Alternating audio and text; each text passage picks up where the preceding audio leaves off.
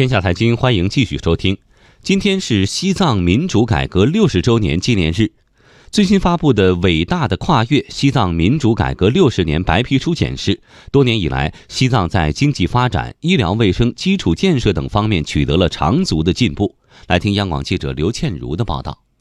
今年是西藏民主改革六十周年。国务院新闻办昨天发表的《伟大的跨越：西藏民主改革六十年白皮书》指出，六十年来，西藏坚持创新、协调、绿色、开放、共享的发展理念，努力推动了经济社会发展，保障和改善民生。国新办新闻发言人胡凯红在介绍白皮书时说：“多年来的民主改革使西藏的发展呈现出了蓬勃生机和强大活力。”西藏民主改革实现了西藏社会制度的根本性变革，解放和发展了生产力，极大的推动了西藏社会全面进步。西藏六十年的伟大跨越，充分说明民主改革顺应时代发展要求。正是有了民主改革，才有了西藏与时俱进的发展。民主改革的不断深入，给西藏经济发展注入了活力。数据显示，二零一八年西藏全区生产总值超过了一千四百七十七亿元，按照可比价格计算，这一数字比一九五九年的一点七四亿元增长了大约一百九十一倍。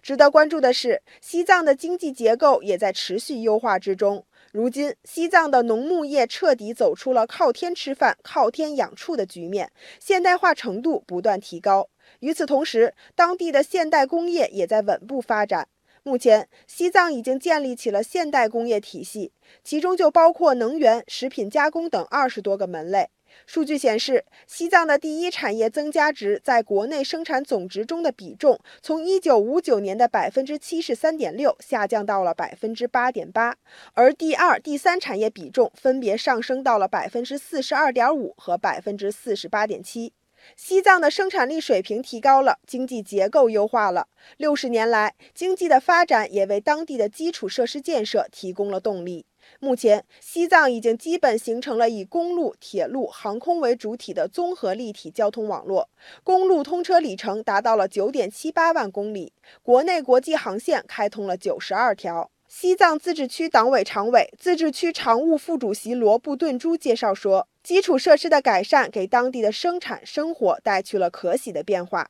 就西藏没有一条像样的公路，所有的生产资料。和生活资料全部是靠人背骡马牛甚至羊来托运，但是现在我们的基础设施，包括主要的是交通、水电、通讯等等四通八达。现代意义上的交通已经长达九万多公里。基础设施的完善不仅解决了当地百姓的出行问题，也促进了旅游业的发展。二零一八年，西藏接待游客超过了三千三百六十八万人次，实现旅游总收入四百九十点一四亿元，其中有十多万名农牧民正在借助旅游业增收致富。提高收入、改善百姓生活，只是民主改革的成效之一。西藏自治区发展改革委副主任、能源局局长任京东说：“经过六十年的发展，当地的医疗服务、妇幼保健、藏医藏药、疾病防控等服务体系也在不断健全中。在民主改革前的旧西藏，